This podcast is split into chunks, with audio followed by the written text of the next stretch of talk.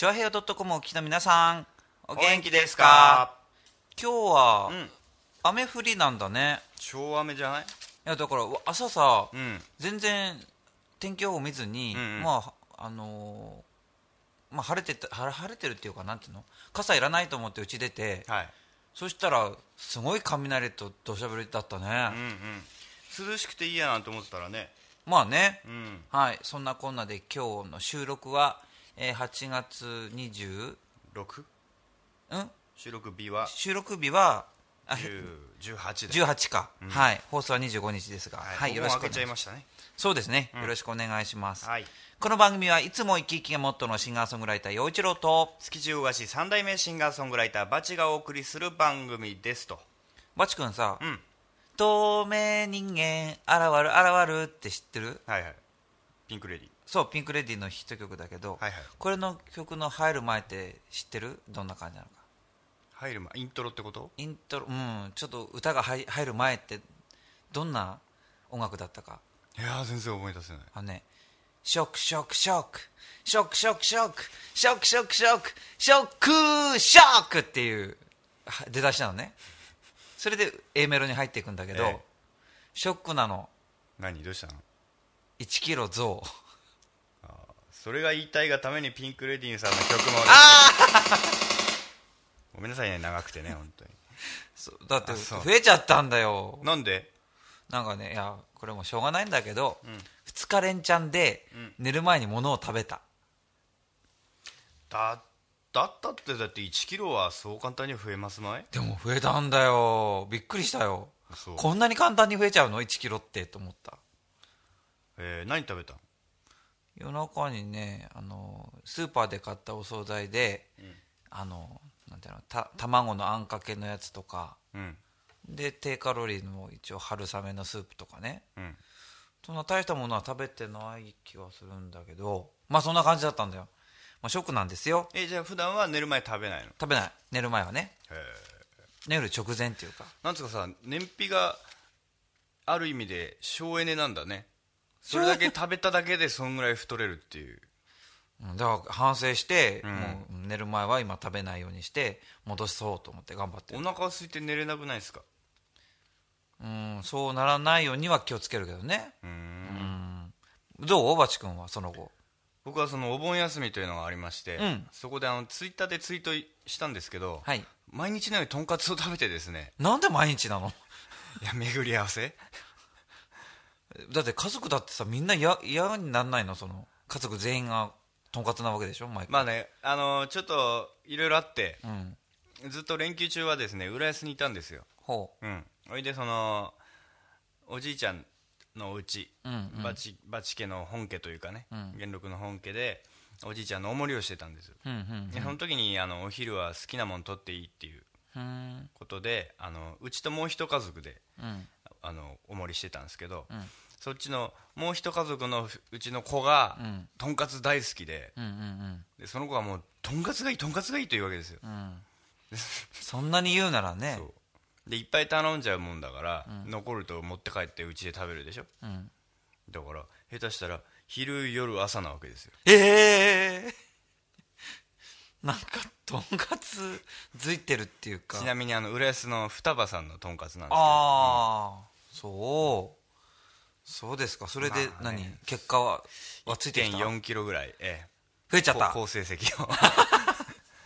体正直ですね。それは増えるよね、まあそんな1お互い1キロちょっと増の、うん。はい陽一郎バッチでお送りしていきます。はい。この番組は本格的中国茶の店フラワリーカフェ。築地の新生元禄。以上の提供でお送りしますフラワリーカフェ。フラワリーカフェは本格的中国茶が楽しめるお店。ランチからティータイムディナーまでお料理も豊富に取り揃えています。ライブイベント月一フラワリーも好評開催中。浦安市大三角線沿い南小そば。047-390-5222フラワリーカフェ。メッセージ紹介。さあ今回のメッセージははい。えー、イサムくんからです。おお来た。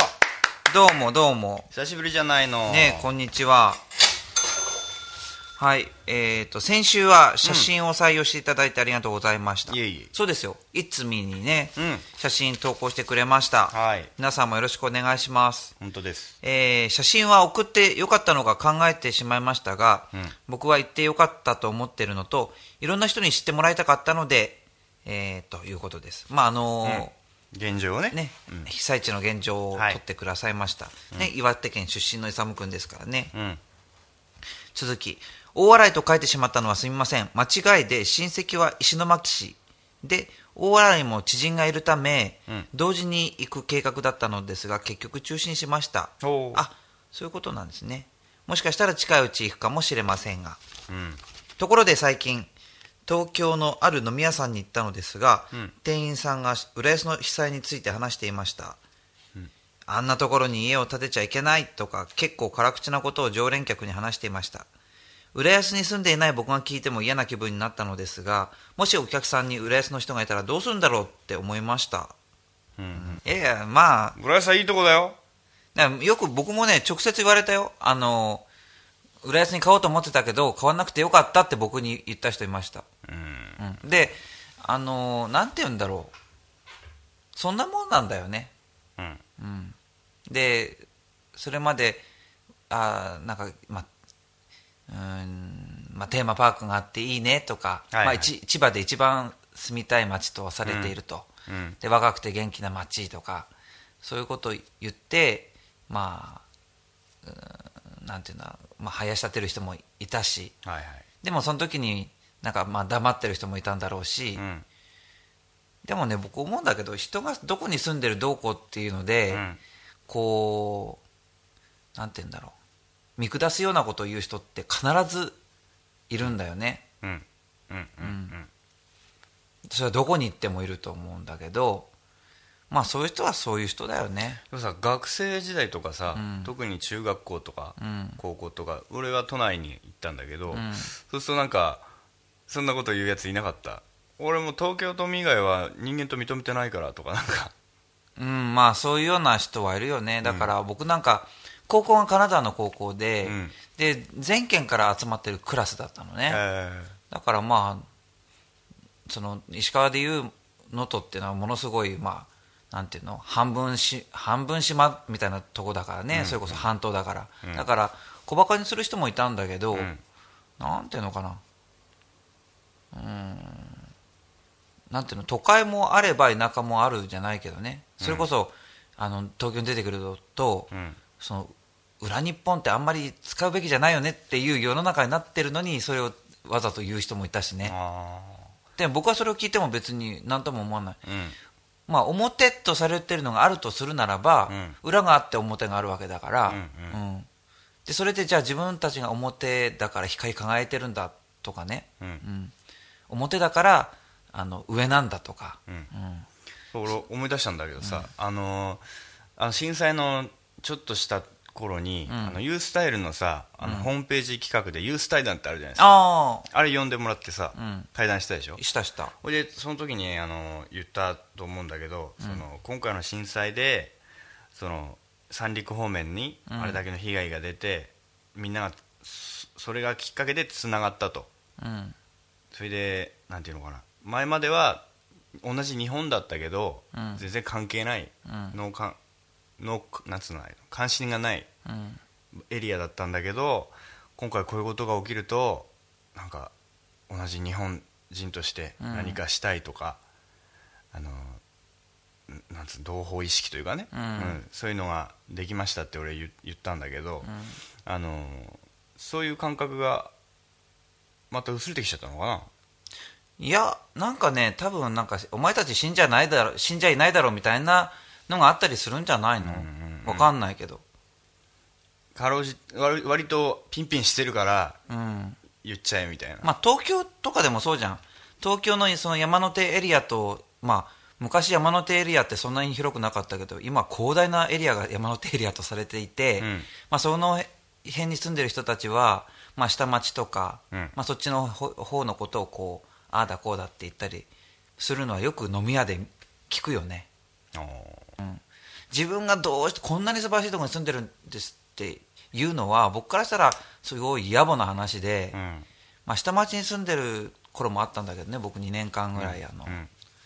下町はやっぱりすごく交通が便利でうん。本当に自転車でどこでも行けちゃうし、うん。便利だよね、そうね。うん、だけど、うん。下町に住んでる人たちは自分が住んでるところがいかに素晴らしいかなんていちいち言わないんだよね江戸っ子はね。や野暮だから、うんそんなこと言うのはあのねあの俺が好きな落語家の立川談志さんっているんだけど、うん。あの人がねなんかある本で弟子に言った言葉でねちょっと思い出したのがね嫉妬って何か分かるかっていううん。弟子に言ったんだって、うん。えー相手を自分と同じレベルまで引き下げてそれを攻撃することを嫉妬と言うんだうん。ってでその嫉妬する仲間が大勢いればいるほどさらに自分が安定するんだって。うん。だから本当は自分が努力すりゃいいんだけど人間そんなに強くないからそういうことをするんだって言うんだけど。まあだから多少のやっかみ今まで浦安がさ、これだけこうもてはやされてたうん。のがこう反動でうん。こういうちょっとあの不謹慎にならない程度に不幸になったじゃない？うんいじあの叩いてもいいぐらいな。うん。だからこうみんなでする人はするんじゃない？嫉妬してた人は攻撃を、うんね。それで続きはいいのまあ、続きはね来週にしましょう。んオッケーうなんか音楽のこと書いてあるんだけど。あそれはまあ別腹で、うん。はいはい。まあ、来週にしましょう、うん。はい。勇君ありがとうございます。じゃあここで陽一郎の曲を聴いてください「はい。ニコタマヌーン」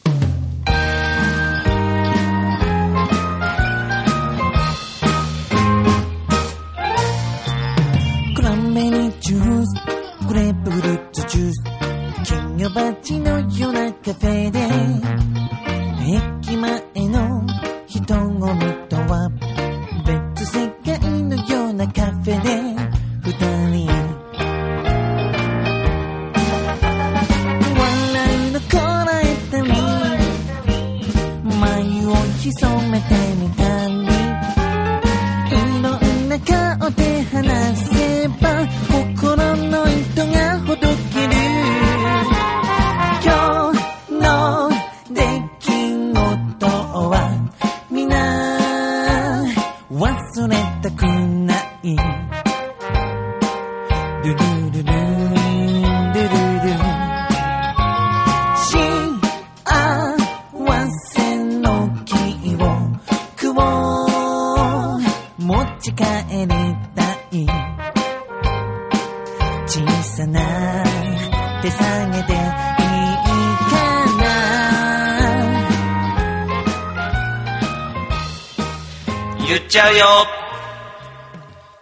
間ねはい。あ,、まあ、ある女性の皆さんとうこう話す機会がありん合コン？合コンではなかったんだけどね、まあまあそういう機会があってね、はい。でその時にね話題になったのが赤ちゃんのうん。あうん健康になるカプセルがあるっていうの。とにかく。なんていうの？需要競争に効くっていうなんかカプセル？お薬。たまにさなんかあんじゃん。癒しのリラクゼーションとか、ね、大人がさ、うんうん。あの公衆浴場とかにカプセル入ってさああそそうじゃなくてあの飲む飲むカプセル。あそう。上えお薬。なそそうお薬、はいはい。そう。でそれが韓国でまあ人気だと。うん。でそれの中身が問題だって言って、うん。それはなんかその赤ちゃん、まあ、胎児死んじゃった赤ちゃんとかそういうのを粉末にして、あそれをあ人肉カプセルってそれはそうそうそれをカプセルにしてっていうのねでそのカプセルの中身がうん。99.7%、うん。その赤ちゃんでできてますっていう。えその中身がね。っていうので、まあ、ちょっと話題になって、えうん。それはまあその買う方も買う方だし作る方も作る方だし、うん。そのすまあ、とにかくすごいねと話盛り上がってね、うんうんうん。でまあ、その中国の赤ちゃんがカプセルに詰まって、うん。韓国で売られてたわけ。はいはい。でその99.7%、まあ、赤ちゃんできてますって言うんだけど、うん。じゃああと残りの0.3%一体何が入ってんだろうねっていうのも それまた怖いねとかって言ってたのね、でそういう話をしてた時に、うん。ある女の子が、うん。うんあのーいやいやって。でその大体その赤ちゃんをそういうふうにするっていうのは考えられないねっていう話を盛り上がってたわけよ、はいはい。そしたらそのある女の子が、うん。いやだしょうがないってって。うんあそこのあちらの国は、うん。その赤ちゃんスープにして食べるんだよっていうわけ。へでそしたらみんな場の空気が凍りついて、何言ってんのって言ったわけ。え、はい。まあ、そしたらいやあの赤ちゃんスープでうん。検索してみなよって言うから、うん。すぐに計算し検索かけてみたの、うん。そしたらまあその情報とかその画像とかえ？え出てきて。本当にあったの？本当にあって。でまあその、まあ、例えば中国も広くて、うん。そのあまり知られていない部族がとか、うん。まあ、少数民族がってことではなくて、うん。その北京のなんか普通のレストランっていうかそういうところでそのなんていうの？大きなこうお椀というかあれに、うん。あの赤ちゃんが浮いててでで例えばその男の人がその赤ちゃんの肉をこう食べてる。吐き気するわ何それ。で、まあ、そういう文化のとこだから、まあ、カプセルぐらいは作っちゃうんじゃないのみたいな話だったの結局は。うん。うん。ですごいねって。考えらんない。考えられないよね。でそうだなと思って考えてみると、うん。まあ、その食文化っていうのは、まあ、その他国の人がねた他の民族や文化の人たちがうん。あんまり否定することじゃないにせよ、うん。例えばこの間あの高速鉄道の事故があった時に、こうそこで人が死んでたりとかそのいろんな対応が問題があるとかって言って、うん。わーってみんなこう言ってたけど、はい。でもなんていうのかな。社会の多くの人たちがどういうふうなことを考えてるかって日本だったらきっとあ本当にその,、まあ、その本人がまず無念だし、うん。その家族は本当に悲しいだろうし、うん。まあ、同情っていうかなんかっていうことになってくると思うのね、うん。でそこからその対応とかどうのこうのってなってくると思う。でこの間見てたらその事故が起きてで電車がわーっとなっててはいでその電車をまあ、まあ、30何時間後にはもう復旧させるためにもうぐわーっとこうてあのなんていうの？あの高架橋からわーっとお落ちてるあのうん電車をうん。ガシャーンっておおお落としてたりとかしてたじゃない？その乱暴な扱いしてたで、まあ、一回埋めてまた戻してとかやってたじゃない、うん。でその時にまずあのあそこは、まあ、日本よりもものすごく貧富の差というか、うん。階級社会うん。がすごいって言われてるでしょ、うん。多分まあ底辺の人だと思うけど、うん。電車があのうわーってなってるところに来て、うん。そこのうん鉄骨をこう鉄をこうはつ、ね、集めてそれを売りに行ってるじゃない、うん。ね、まず底辺の人はそういうことやってるわけ、うん。で、まあ、中流なのか分かんないけどその鉄道を動かしたりとかししてたりそれそのあの鉄道に乗れる人たちうん。はもう写真撮ったり危機としてこうしてる表情してたりするじゃないあの現場を撮るときに、うん。そういう人たちなわけじゃない、うん。そしてその一番上の人たちだってそのいろんな判断するのをこう後から後からああいうふうな判断の仕方して。うん。だからどこの階層の人たちもなんかこう自分たちと価値が価値観というか違うのかなってね。気はする。よねなんか人の死に対して無感情すぎんのかな。いやわかんないけど。大きな事故を起こすたんびに死者35人って綺麗に毎回言ってるらしいね。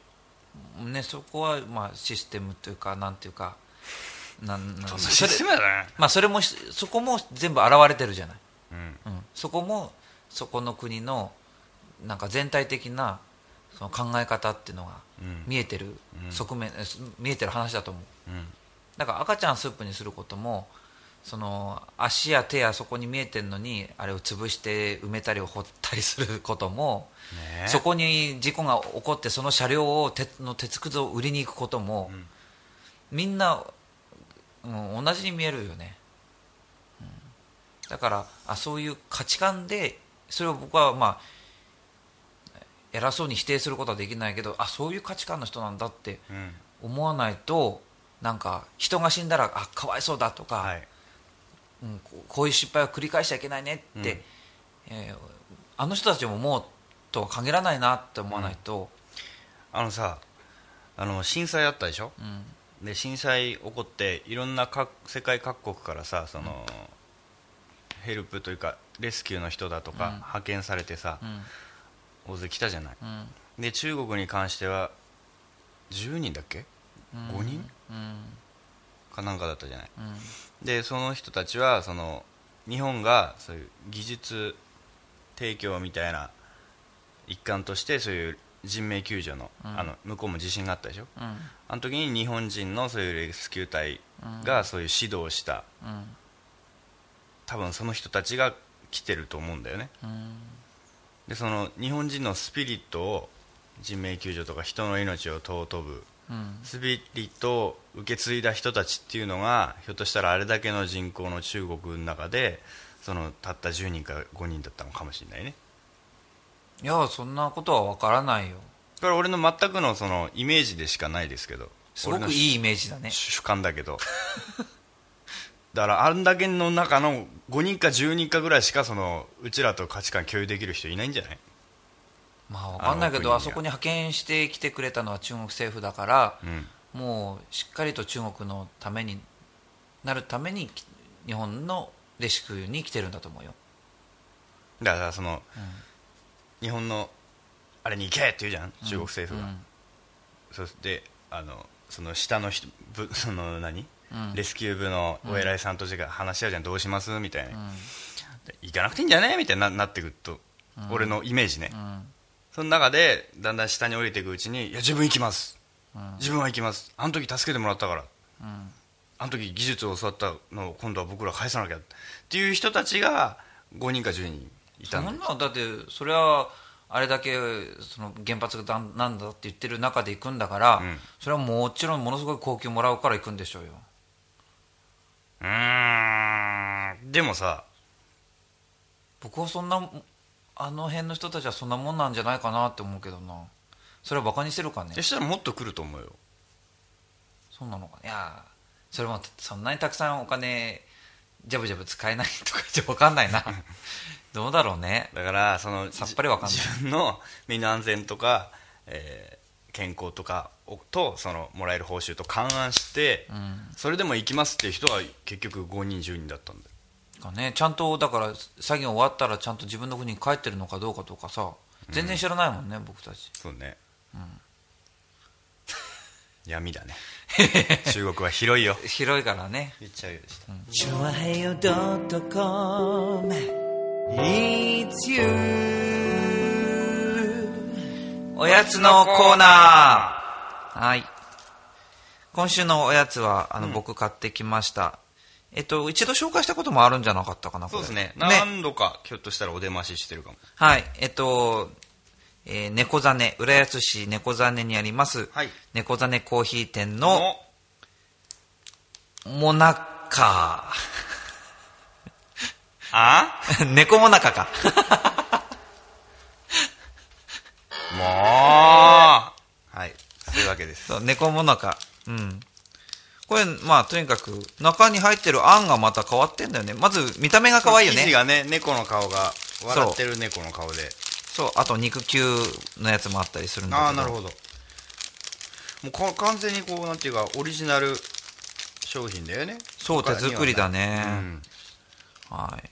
これいろんな味が。そうこれは確かねくるみとか、えー、とキャラメルとかが一応主なんだけど、うん。柚子とかなんかいろいろなねこうなんていうの？香りのもの香のものが入ってる。っていう。はい、うはいじゃあいただきます。はい。バチはグレーのこれは何だろうか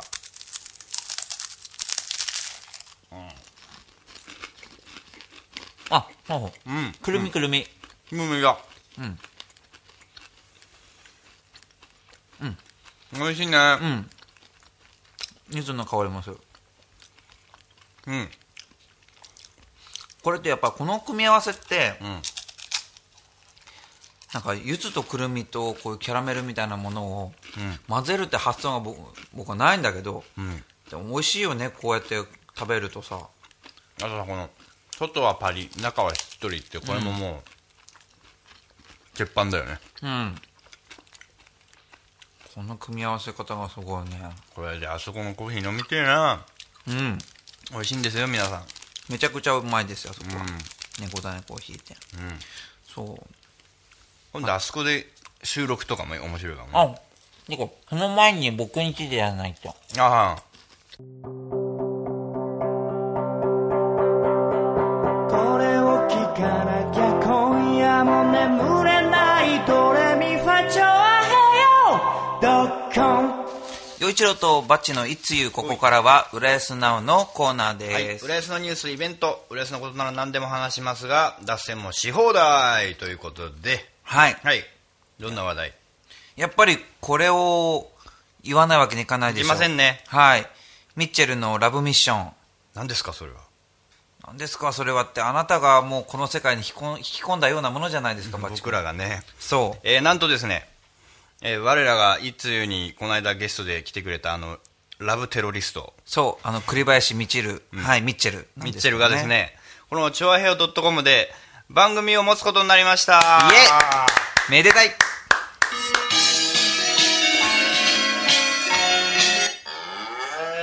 はいそういうわけですよ。いやー大したもんだね。聞いた僕さっきちょっとちらっと聞いた？けど、はいはいまあ、僕たちのことにも触れてたり、うんまあなんかやっぱりなんていうの？あのー今年の6月の、うん。えーこのななんだっけ？チャリティーイベントの時のはいはいはい。館内アナウンス、うんうん。ミッチェルやったじゃない、うん。あの時に素晴らしかったでしょ？う、うん。やっぱ彼女の喋りと声って素晴らしいね。ちょっと聞いてもらいましょうか皆さんに。ああ。はい。ちょっと途中からですが。弾きやすい声だよね。ね。うん。もう本当にゼロから自分であそ音楽編集ソフトの使い方から何から。ういやミッチェルは頑張ってるね。うちらもちょっと1年先輩として成長しなくちゃならないね。してるかな？今俺様のことを話してて。バチ君に散々機械のことでお世話になって。お世話したんだ俺は。俺が、偉いね。えー売れたらおごってくれよっていうことで。そう、はい。そうそうね。いやーということなので皆さんぜひあの、えーミッチェルのラブミッションの方も、はい。えー新たにこのチュアヘヨファミリーに加わりましたんで、うん。えーぜひ応援のほどよろしくお願いします。はいはい。頑張ってほしいですね。そうね。うん。これ何？毎週やっちゃうの？どうええーとまずは各週とかあ月に各週だ2回とかじゃないかななるほど多分ね。うん。とにかく、すごいね。あの僕も編集ちょっとお手伝いというかきあの質問されたんで、うん。編集画面見せてもらいましたけどすんげえ凝ってるよなんだか。あそう、うん。大丈夫なの？一人二役コーナーとかあるらしいですよ。じゃあうちら2人で4役コーナーとか必要なの俺が壊れてしまう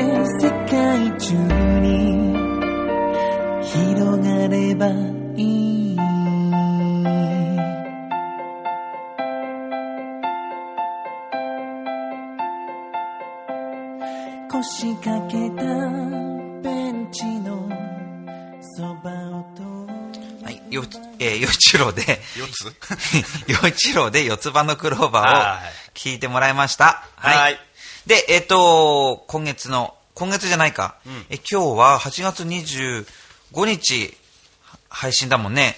えーということは、もう、えー8月のユースタは終わったので、えー9月のえーユースタイル、ボリューム17のご紹介です。はいはい。えー9月は20日火曜日に、えー違う。えー、っと、あら？ちょっと待って。文化会館さんお宅の陽一郎君のあの粗相をちょっと僕が仕あ、ってます。ごめんなさい。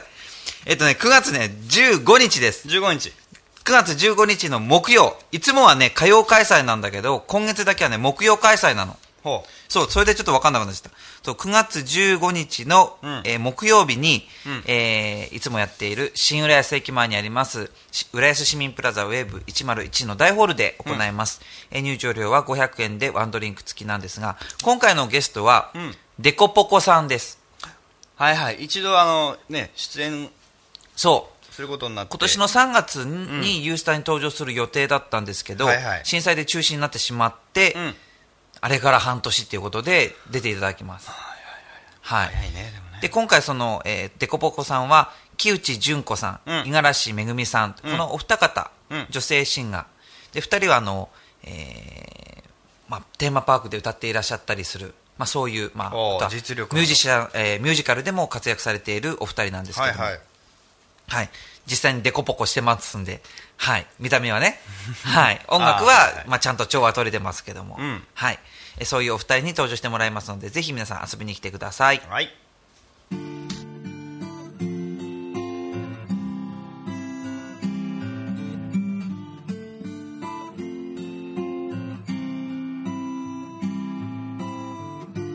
歩き出すリヘタブーツ一人あれの絵求め探す安住の地。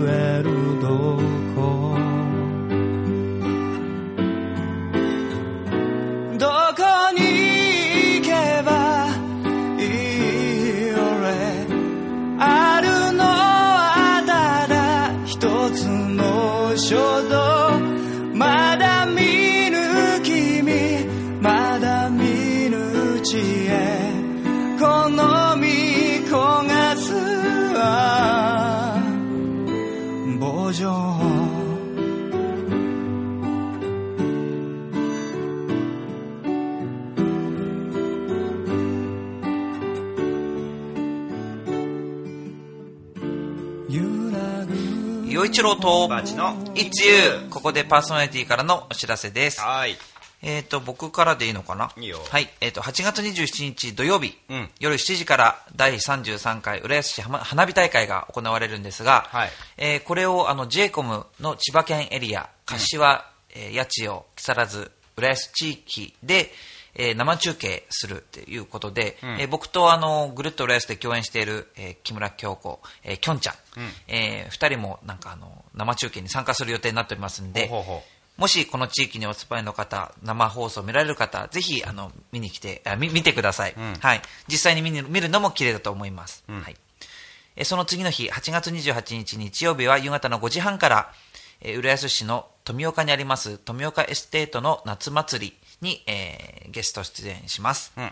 そして9月3日、えー土曜日、お昼の12時25分から、新浦安駅前で行われている新浦安祭りに、えー出演します。うはいはい。それから9月16日土曜日、うん。えー夜の8時から高円寺、えーカフェインディアンサマーというところで、え？何？出るんだけど。え？って何？僕があれですよウェブラジオをやってたとこですよ。あそうなんだ。時代にあ、ここなんだ。うんそこに出るんだ、僕。あそうん。ほうほうなんかたまたま。ご縁ですなあ そう。そう、なんか僕ね、新宿よりも西に行くのはね、数年ぶりっていうライブなの、これ。うーん なので皆さん、あの、もしに高円寺近くの方、ぜひ、あの、9月16日の夜8時、歌いますんで、よろしくお願いします。はいねバチはね、えー8月27日、えーに土曜日か、えーパンチクラウドの 3, 2周3周年だな。パンチ祭り。ああ僕出られないねかも、うん。残念ながらようちゃんは欠席となりましたが、イッシーとかも出ますよ。そうだね。うん。うん。でまあみんなで飲みながらワイワイやりましょう、はい。それから9月14日渋谷ウエステッドタイム。うん。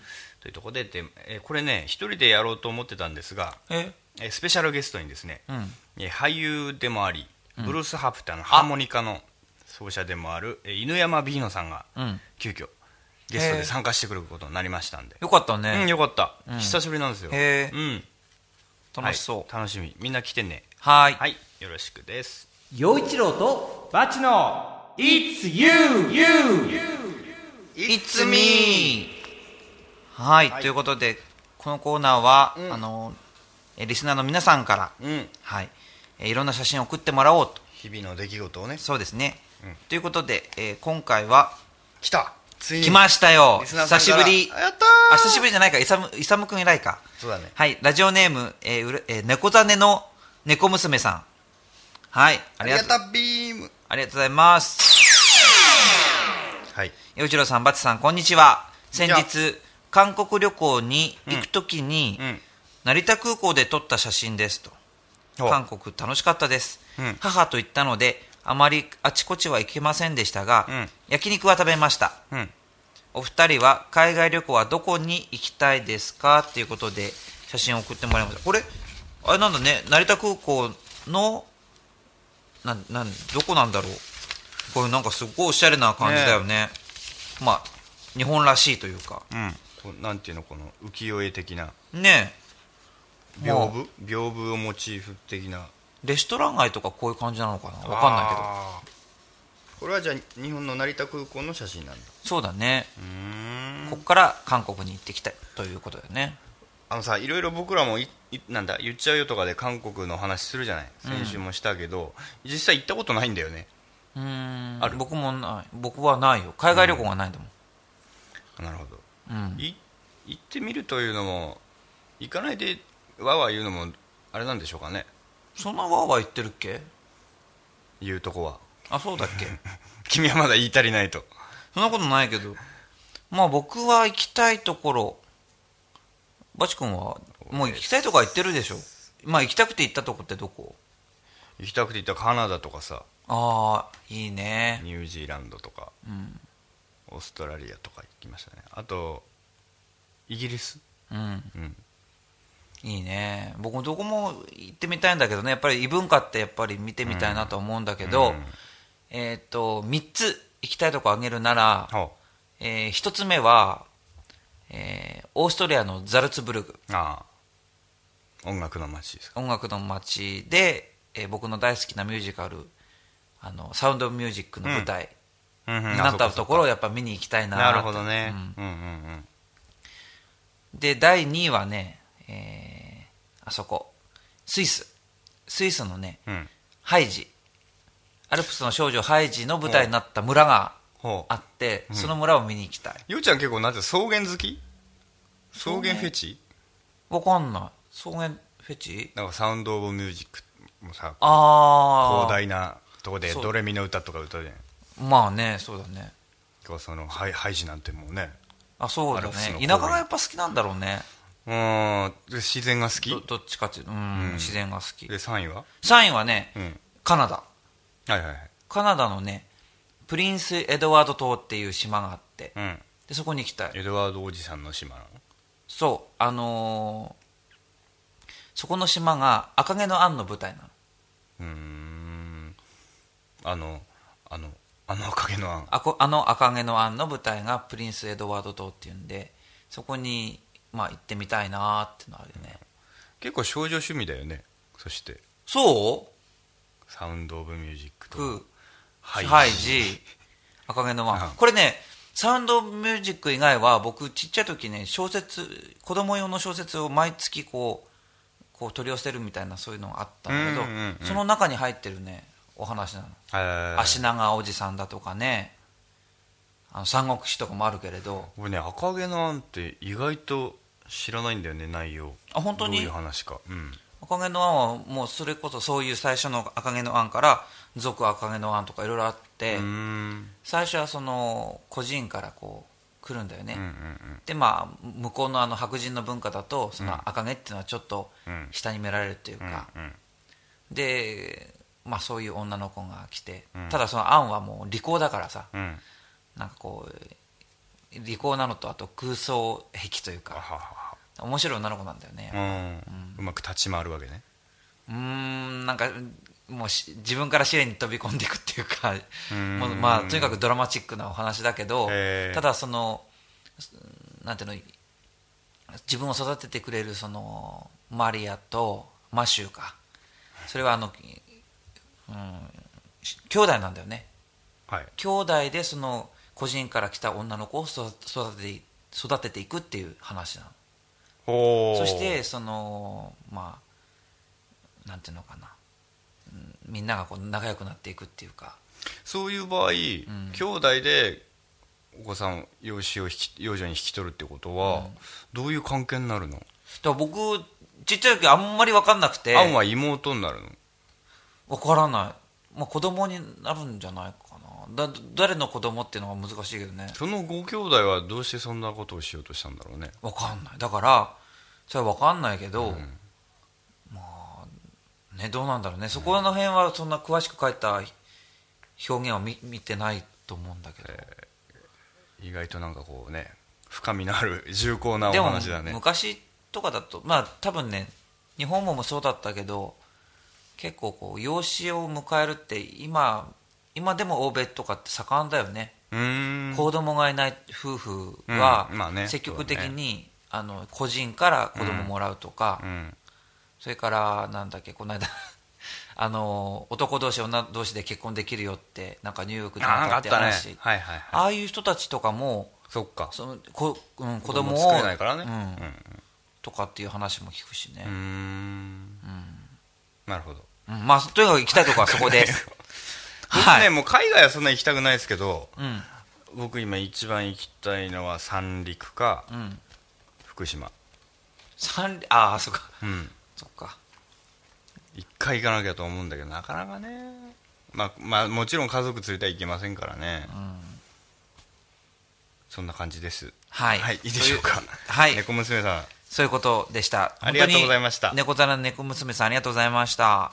また送ってください陽一郎とバチの It's you はい。エンディングでエンすディング。はい。今回も皆さんお便りありがとうございました。ありがとうございました。はい。次回はイサムくんのね、メール続きをちょっと読みたいと思いますけれども、えーその他の皆さんもぜひあのメッセージお寄せください。はい。はいえーメールアドレスは、んバチ陽一郎アットマークヤフー .co.jp まで、えーお送りください。そして、チョアヘヨ .com のトップページからも送れますので、えーよろしくお願いします。はいどうでした、バチ君、今回は？そうだねまあ久しぶりにいつみが来て嬉しかったな そっか。ねえ、まあ、本当に僕らねこれで一喜一憂するんですからリスナーさん助けると思ってでも僕、告知あんまりまだしてなかったんだよね、よく考えてみたら。ああそうかもね、うん。そういうところが俺らもちゃんとねいけないとこですね。まあね、頑張りましょう、はい。告知もね、うちらね。つながっていきましょうね。はい。はい。ということで、いつも生き生きモットーのシンガーソングライター、陽一郎と、築地大菓子三代目シンガーソングライターバチでお送りしましたがチョアヘヨ .com お聞きの皆さんいかがでしたか？陽一郎とバチのいつゆ今週はこの辺でお別れです。はい。この番組は本格的中国茶のお店、フラワリーカフェ、築地の老舗元禄。以上の提供でお送りしました。さようなら。バイバイ。